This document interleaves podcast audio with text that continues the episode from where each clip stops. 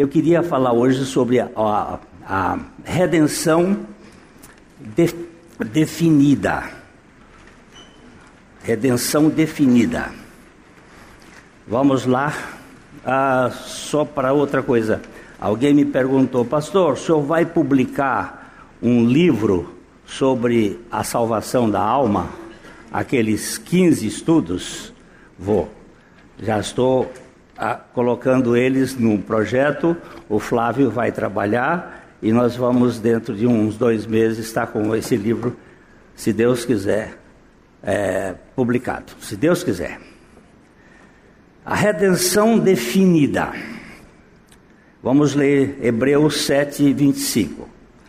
Por isso também pode salvar totalmente os que por ele se chegam a Deus, vivendo sempre para interceder por eles. Está se referindo a Jesus, que ele pode salvar totalmente, não parcialmente, mas inteiramente. A redenção definida, também chamada de redenção particular ou expiação limitada é a doutrina histórica reformada sobre a intenção de Deus, do Deus Trino, com relação à morte de Jesus Cristo em favor do seu povo. É a doutrina do propósito eterno de Deus. Isto é, Deus não é um ser que é surpreendido. Nada do propósito de Deus pode ser casual. Aconteceu porque ele não previu. Não existe isso. Sem questionar o valor infinito do sacrifício de Cristo ou da autenticidade do sincero convite de Deus a todos os que ouvem o Evangelho, esse chamado sincero convite de Deus de Apocalipse 22, 17, que diz: O Espírito e a noiva dizem: Vem. Aquele que ouve, diga: Vem. Aquele que tem sede, venha.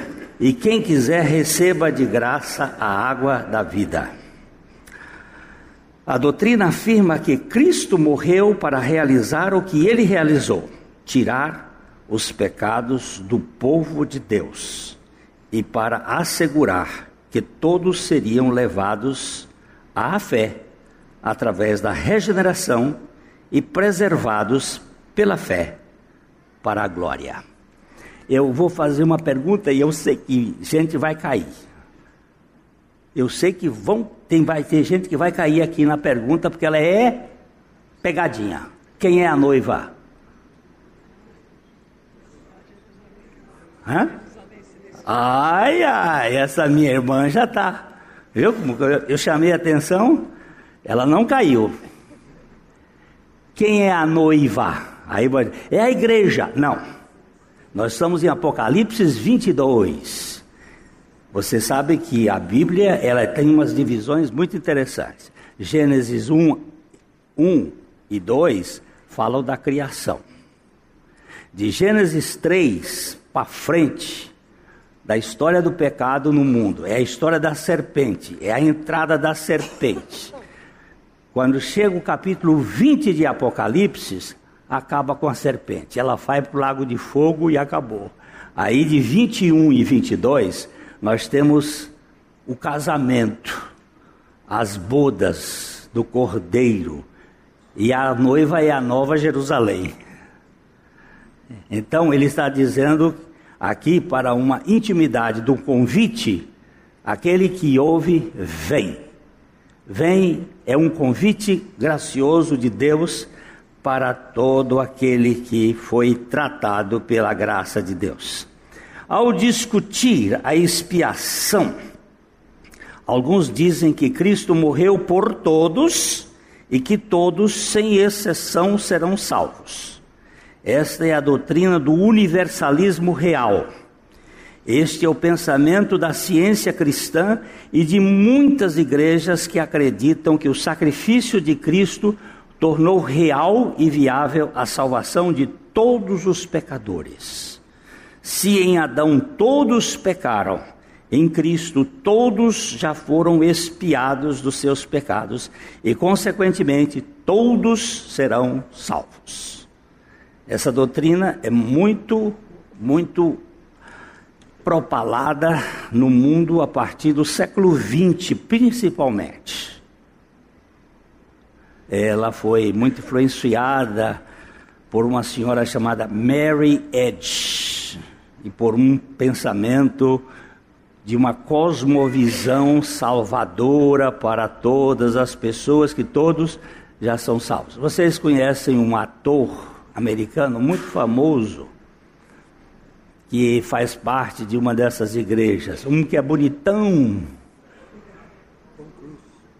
Ó, oh, viu como os irmãos são? Tom Cruise. Ele, ele faz parte dessa igreja universalista. É uma igreja que. Mas tem muitos pastores. Eu nem vou falar, eu não gosto dessas coisas, mas tem pastores hoje que são universalistas no Brasil.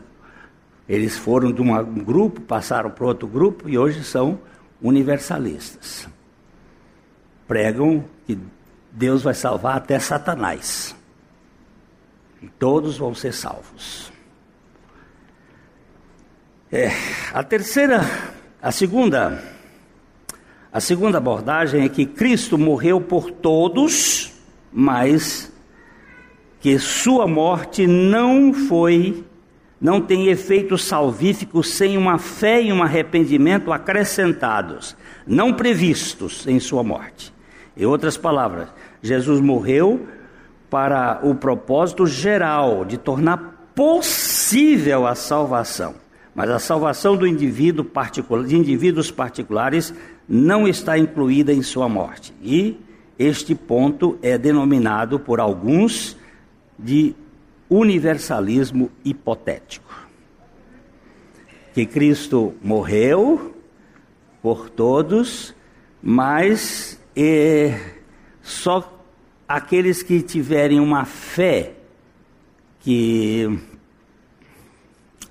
eles vão conseguir crer por eles mesmos, vão adquirir uma fé e vão crer, é que eles vão ser salvos. É uma salvação possível aquilo que é possível ser salvo, é possível não ser salvo. Então Deus estaria trabalhando em cima de uma possibilidade e não de uma realidade. Deus iria depender do homem e não o homem dependesse de Deus. Isso aí troca tudo. A terceira posição é que, embora a morte de Jesus seja infinita, em valor, bem como suficiente para todos, foi oferecida para salvar todos aqueles que foram conhecidos de antemão pela onisciência divina. Esta é a chamada expiação limitada ou definida. Por favor, me coloque o texto de Romanos capítulo 8. Romanos capítulo 8 Vamos começar no verso 28. Esqueci.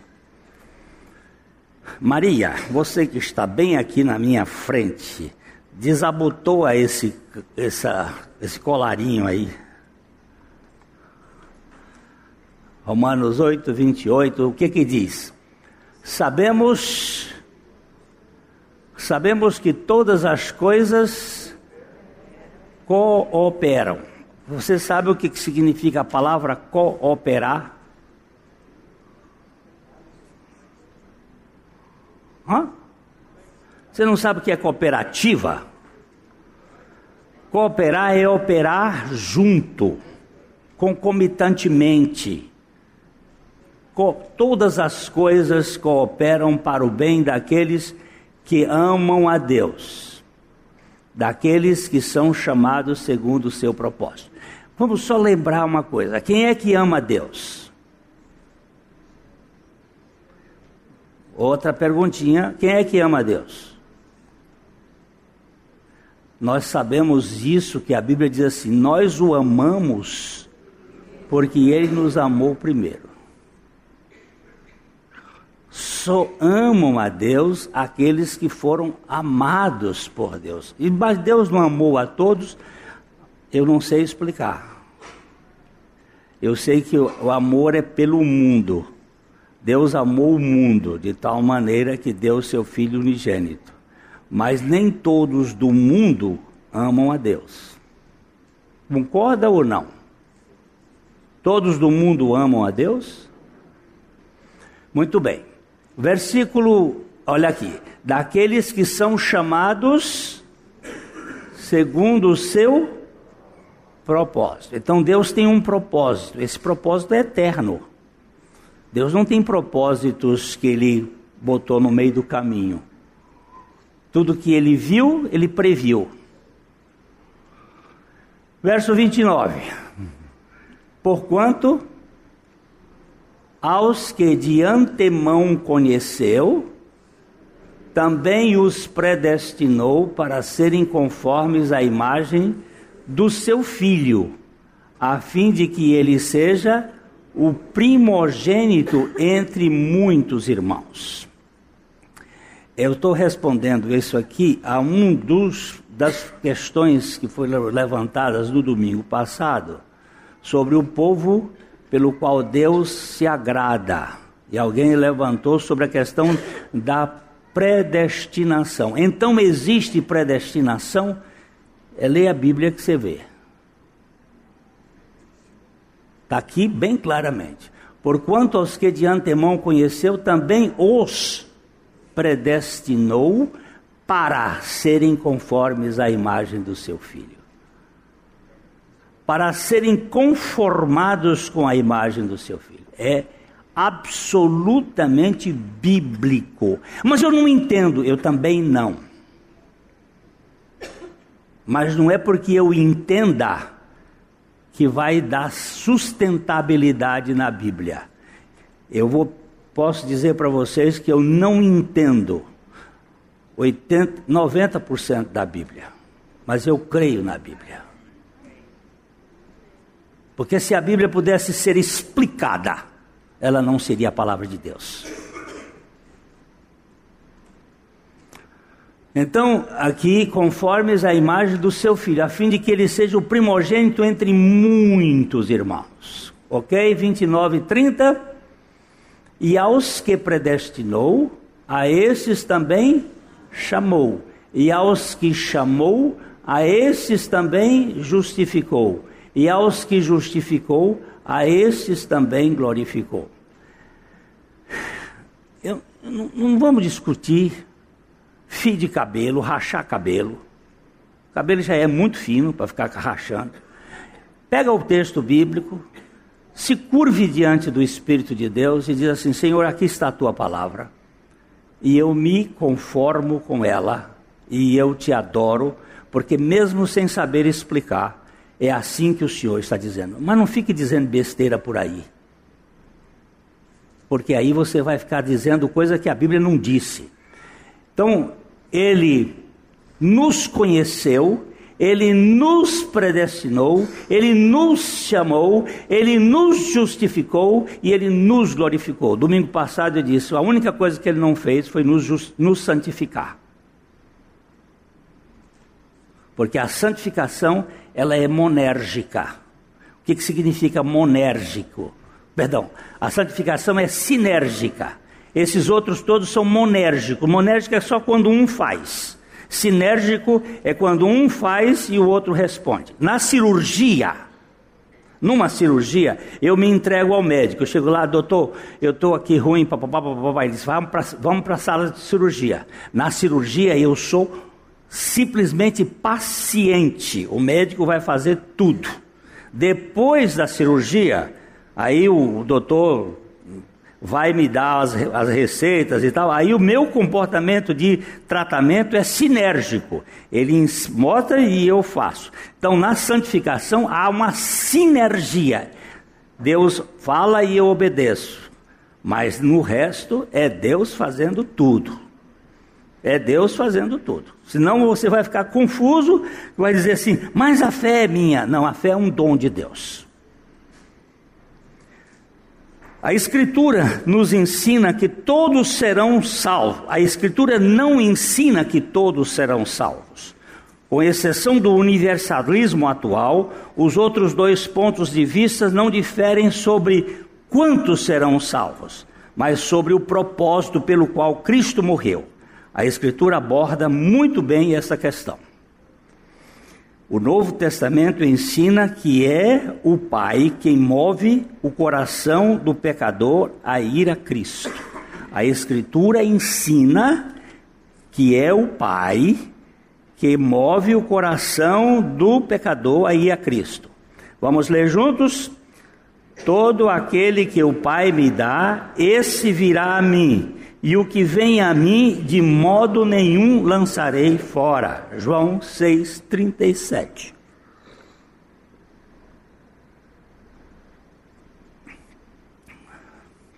O Pai é o autor da salvação dos seus filhos. Ô Flávio, você foi a Cristo? Você foi a Cristo? ele me buscou. Todo aquele que o Pai me dá, esse virá a mim. Todo aquele que o Pai me dá, esse virá a mim. Todo aquele que o Pai me dá, esse virá a mim. Você duvida disso ou é assim mesmo?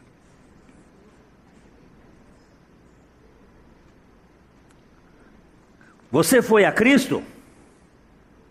Fui. Por quê? Porque o Pai me fez ir a Cristo. Jesus foi muito enfático nesse assunto, quando ele nos diz aqui no capítulo 6, no verso 40 de João: De fato, a vontade de meu Pai é que todo homem que vira o Filho e nele crê, tenha vida eterna, e eu o ressuscitarei no último dia. Não há dúvida que a vontade do Pai é salvar todos os que virem e crerem no Filho. E Jesus salva completamente os que por ele se chegam a Deus. Eu até contei, não vou contar com as mesmas palavras que eu contei para os homens essa semana, de um irmão nosso que anda de moto, que gosta de fazer é, esses ralis, essas coisas de moto. Ele estava lá em Curitiba, eu não vou contar com as mesmas palavras porque são muito pesadas. Mas ele juntou os motoqueiros do Brasil inteiro que estavam lá para uh, estudar a palavra de Deus. E ele estava falando a respeito da obra de Jesus ali na cruz e tal. E de repente tinha um, um mecânico. Esse mecânico era um mecânico nacional de motos, que era muito bom mecânico, ficava. Ele estava assim deitado no chão, e quando ele disse, ele disse assim: Quem me garante que esse filho de tal, fulana de tal, assim, de Jesus, xingando Jesus de todo nome, ele é salvador. Do... E deu um, uma espinafração lá. E aquele pregador não se impressionou com o xingamento do rapaz, mas pegou o gancho e disse assim: aquele Jesus, o filho de tal, assim, assim, assim, ele veio a este mundo para salvar os filhos de tais fulanas, assim, assim, assim, como você e eu. E continuou a pregação sem se importar com os xingamentos que o cara tinha feito. No outro dia, bem cedo da manhã, a porta do quarto dele do, do, bateu, ele foi abrir, era o mecânico, disse: Não dormi essa noite.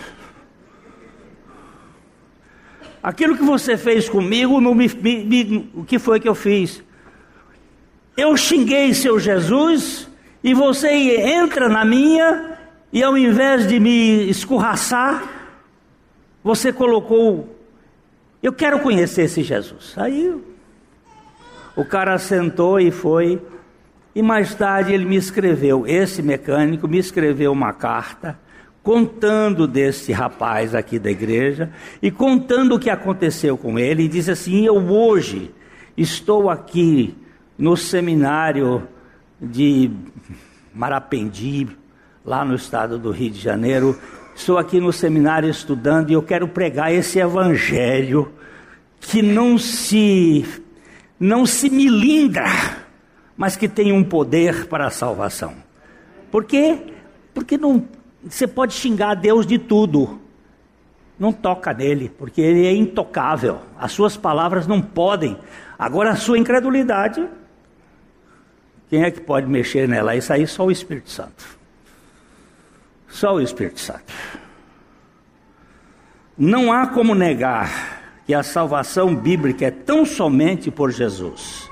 Ele nos diz em João 10, 9: Eu sou a porta, se alguém entrar por mim, será salvo. Entrará e sairá e achará pastagem. Parece que podemos interpretar assim: a entrada é pela cruz, a saída é pela ressurreição, e a pastagem é a dependência da vida cristã somente por Cristo. Entrará, aqui é a entrada, entrará é a cruz, entrará, morre, sairá, ressurreição, e achará pastagem pelo resto da vida. Cristo é a nossa pastagem, Ele é o pão nosso de cada dia. É só nele. Ninguém pode vir a Cristo se o Pai não o trouxer. E ninguém estará justificado se não estiver em Cristo. Romanos 3, 24. Sendo justificados gratuitamente por Sua graça, mediante a redenção que há em Cristo Jesus. A redenção que há em Cristo Jesus. Olha aqui, redenção definida está em Cristo Jesus. Não é uma possibilidade de redenção é uma realidade da redenção. Eu não posso ser redimido, eu fui redimido na obra perfeita de Cristo. Jesus disse em João 10, 11: Eu sou o bom pastor. O bom pastor dá a vida pelas ovelhas. A palavra vida aqui no original grego é psique, a vida movida pelo sangue que, segundo Jesus, ao instituir a ceia, lhes disse: Isto é o meu sangue, o sangue da nova aliança derramado em favor de muitos. Marcos 14, 24.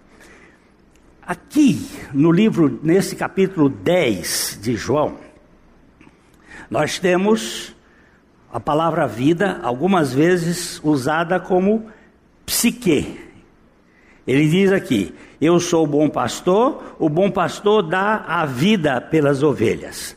Lá na cruz, quando ele estava pendurado lá na cruz, morrendo aquela morte, derramando o seu sangue, ele estava dando a psique, a sua vida pelas ovelhas, pelas suas ovelhas. Quando ele ressuscita dentre os mortos, ele não dá mais a psique, ele vai dar a zoe, a vida da que é entrarei, morri com Cristo, sairei, ressuscitei com Cristo e agora tenho a vida de Cristo em mim. A vida dele é a vida da ressurreição que ele nos vai dar. Ele disse: Eu dou a vida pelas minhas ovelhas. É a vida da ressurreição. Não é mais a vida psique que ele deu na cruz. Aqui nesse versículo 11, ele dá a vida psique, e ele diz: Isto é o meu sangue, o sangue da nova aliança, derramado em favor de muitos, não de todos. Preste atenção nos textos, nos textos bíblicos, em favor de todas as minhas ovelhas. O sacrifício de Cristo é uma via de mão dupla, onde o Pai nos leva a Ele para sermos justificados, e Ele vem em nós para sermos santificados. de Deus usar de misericórdia. O pastor Eric está citando aqui, não depende de quem quer, nem de quem corre, mas de Deus usar de misericórdia. Eu não sei explicar, eu só sei pregar. E pregando, Deus vai fazendo os, os milagres. O sacrifício de Cristo é uma vida. Desculpa. Parece-me que fica muito claro que Jesus veio para uma obra específica em favor do seu povo. Em Mateus 1, 21, nós lemos: ele, ela dará à luz um filho e lhe porás o nome de Jesus, porque ele salvará o seu povo dos pecados dele. E o povo e o seu povo é mais do que judeus. O povo de Deus não é só judeu. Para salvar o seu povo dos pecados dele. Isso aqui foi um sonho que José teve. O anjo do Senhor falou a José em sonho. José, a única coisa que José fez para Jesus foi dar o nome, mas nem o nome foi ele que deu, foi o Deus que deu o nome para José dar para ele.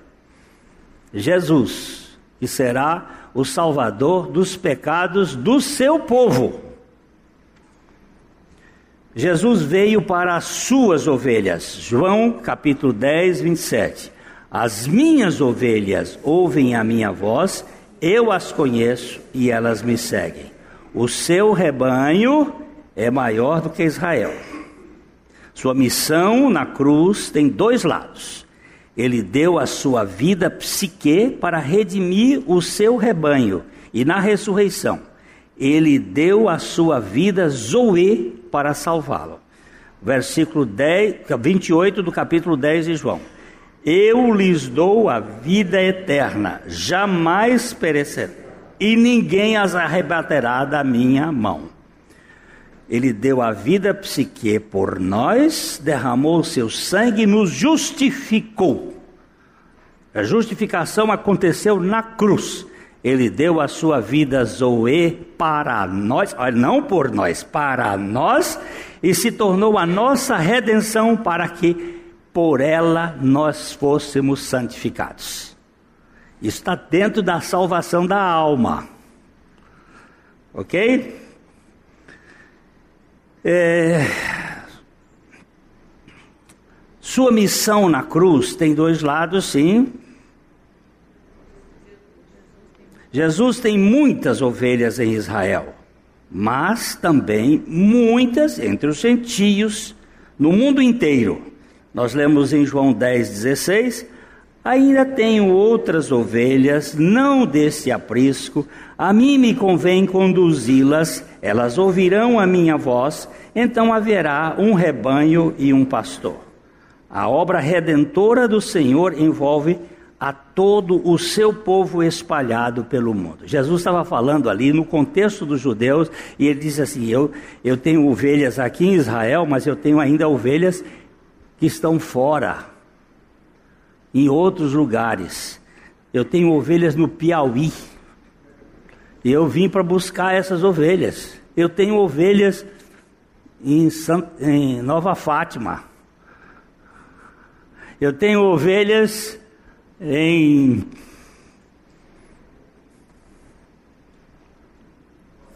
Puxa, ninguém sabe onde nasceu? É, Rolândia, Rio Bom, Ibi, Ibirama, Ribeirão. Eu tenho ovelhas, eu tenho ovelhas, eu tenho ovelhas espalhadas pelo mundo. Eu tenho ovelhas na Síria, eu tenho ovelhas, eu tenho ovelhas, eu tenho ovelhas. Agora eu não sei como é que ele junta isto. É um mistério. É, foi isso que essa ideia das ovelhas foi isso que viu até mesmo um incrédulo, o sumo sacerdote Caifás quando profetizou sobre a morte de Jesus e disse: E não somente morrerá pela nação, mas também para reunir em um só corpo os filhos de Deus que andam dispersos. Ele não morreu só por Israel, mas também pelos filhos de Deus que estão dispersos pelo mundo. Isso é um incrédulo profetizando, e a Bíblia diz que ele não disse isso, ele disse isso por ser O sumo sacerdote, a redenção estava bem definida no propósito eterno da Trindade. Antes de morrer na cruz, Cristo orou por aqueles que o Pai lhes tinha dado e não pelo mundo. João 19, 17, 9. É por eles que eu rogo, não rogo pelo mundo, mas por aqueles que me deste, porque são teus. E a sua oração abrange todos nós que cremos em seu nome. João 17, 20. Não rogo somente por estes, mas também por aqueles que vierem a crer em mim por intermédio da Sua palavra. O Evangelho deve ser pregado a todos no mundo, sem distinção, para que todo aquele que nele crê tenha a vida eterna. Esse aqui é o mistério. Agora preste bem atenção neste versículo 20 aqui. Não rogo somente por estes, estes do tempo de Jesus mas também por aqueles que vierem a crer em mim, crer em mim, crer em mim por intermédio da Sua palavra, não da tua palavra, mas da Sua palavra. Que palavra é essa? A palavra daqueles que no tempo de Jesus creram em Jesus, que são os apóstolos, são os discípulos que creram e pregaram porque nós estamos em cima da palavra de Deus como o fundamento Cristo e a doutrina dos apóstolos. Eles andaram pregando.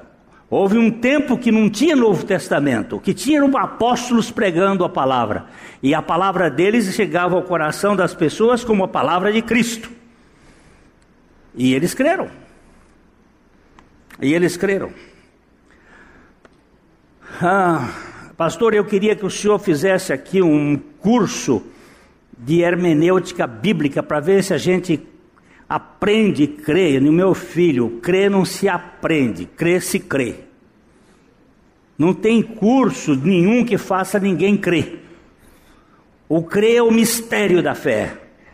Agora, depois que crê, pode sim fazer um curso de hermenêutica para os crentes. Agora, para fazer gente crer é, besta, é besteira. Eu ia dizer da forma que eu digo lá no Nordeste, é bestagem. A oferta gratuita do Evangelho é o mandamento de pregar aos, as boas novas para todos, sem que em, em todos os lugares. Não são em nada inconsistente com o ensinamento de que Cristo morreu por seu povo. Todos os que vierem a Cristo encontrarão misericórdia nele. João 6,35. Declarou-lhes, pois, Jesus: Eu sou o pão da vida. O que vem a mim jamais terá fome, e o que crê em mim jamais terá sede.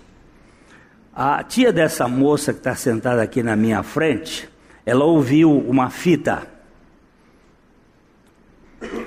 A formação dela é japonesa, formação mais budista, mais misturada com católico, e, e ela ouviu aquela fita. Uma fita do pastor Abuchaim. E ela disse: Eu não entendi nada. Eu não ouvi. No mesmo dia, ela ouviu 17 vezes. E não compreendia nada.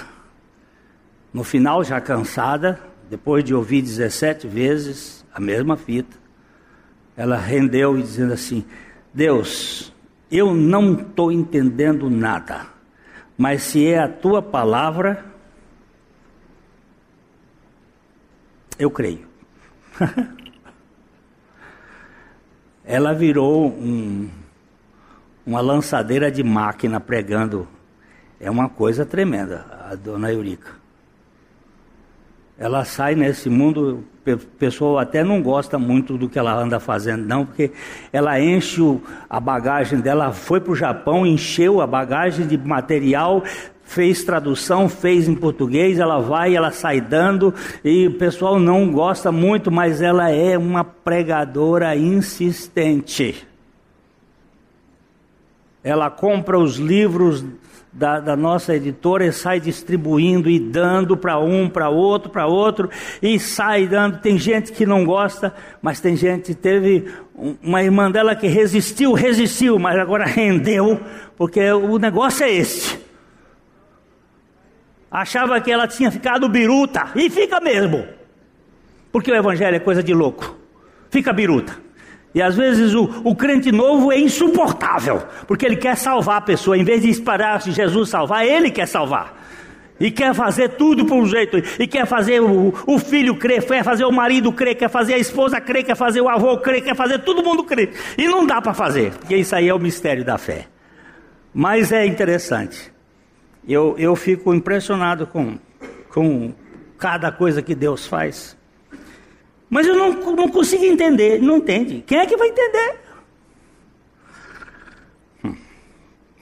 A oferta gratuita do Evangelho é o mandamento de pregar as boas novas para. Já foi, né? O Evangelho oferece a Cristo que conhece suas ovelhas. Ele morreu por elas. Ele as chama pelo nome e elas o ouvem. Este é o Evangelho que ele ordenou aos seus discípulos que pregassem todo o mundo, a fim de salvar os pecadores. A morte de Cristo na cruz foi uma expiação que teve sucesso total, pois por meio dela, ele pode salvar totalmente aqueles que por ele se chegam a Deus, ao Pai. Não se trata de uma tentativa de salvar os que vierem a crer, mas de salvar aqueles que vão crer por Sua palavra palavra plena, sua graça plena, como bem define o teólogo do século XVI, John Owen. Cristo não morreu por ninguém sob a condição de que eles crescem. Ele morreu por todos os eleitos de Deus para que eles pudessem crer. É a obra da graça de Deus plena. Quero agora ressaltar o pensamento do teólogo anglicano J. E. Parker, nascido em 1926, que ainda continua como professor no Regent College em Vancouver, no Canadá. A morte do Redentor, na verdade, salva seu povo, segundo o seu objetivo. Salva o seu povo.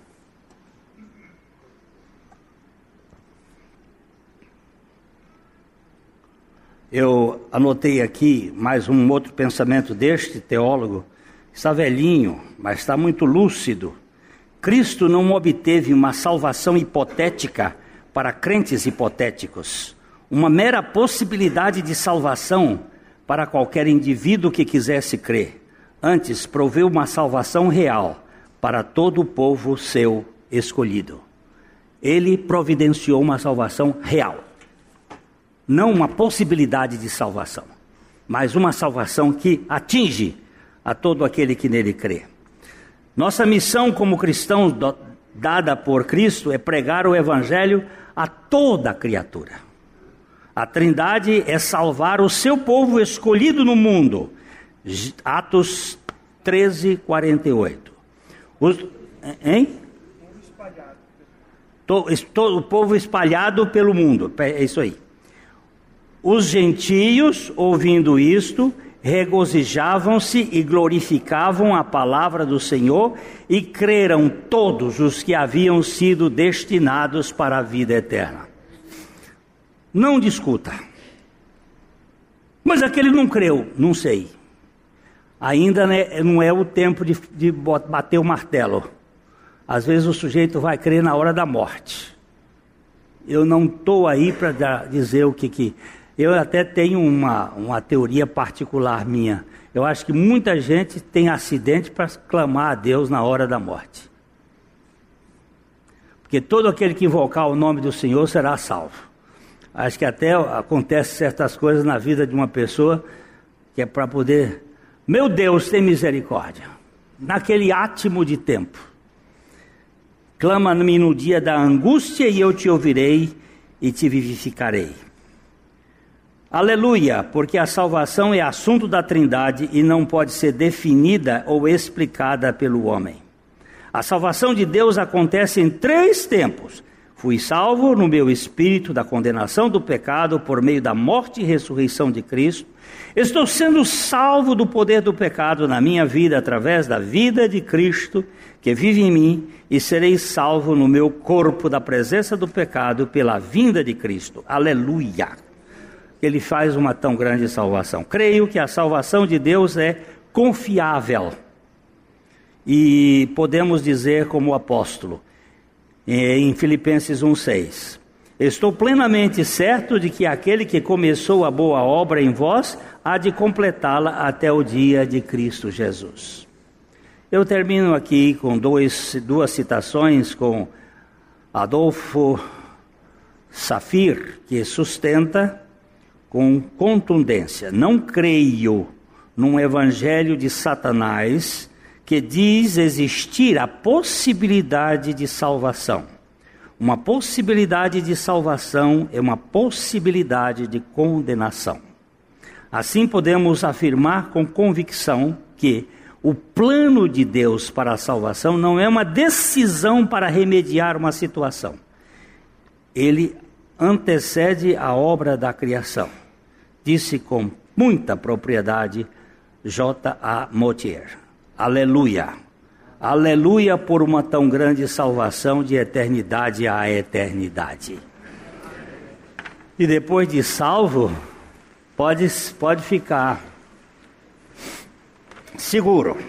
O, o meu filho, é, no dia da segundo turno da eleição da Dilma, do segundo turno, do segundo mandato, o meu filho veio de São Paulo para cá num avião. E veio inclusive o filho, o filho do, do Prison vinha no mesmo avião e veio vieram outros amigos. E o avião saiu de São Paulo. Não deveria ter levantado o voo porque havia um, uma turbulência que passou aqui em Londrina e que derrubou um, um derrubou aqui umas 500 árvores grandes naquele dia. Era um hurricane desses desses dessas tempestades. O avião saiu de lá, voo de mais ou menos 50 minutos, levou uma hora e 55.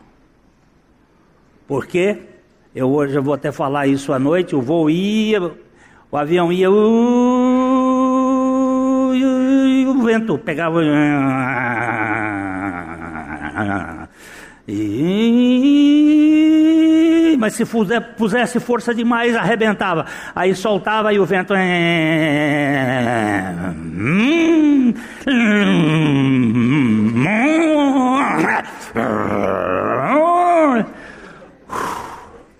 Ele fez engenharia mecânica, fez engenharia ligada à aviação. Ele olhava para a asa e dizia assim: vai quebrar, vai quebrar.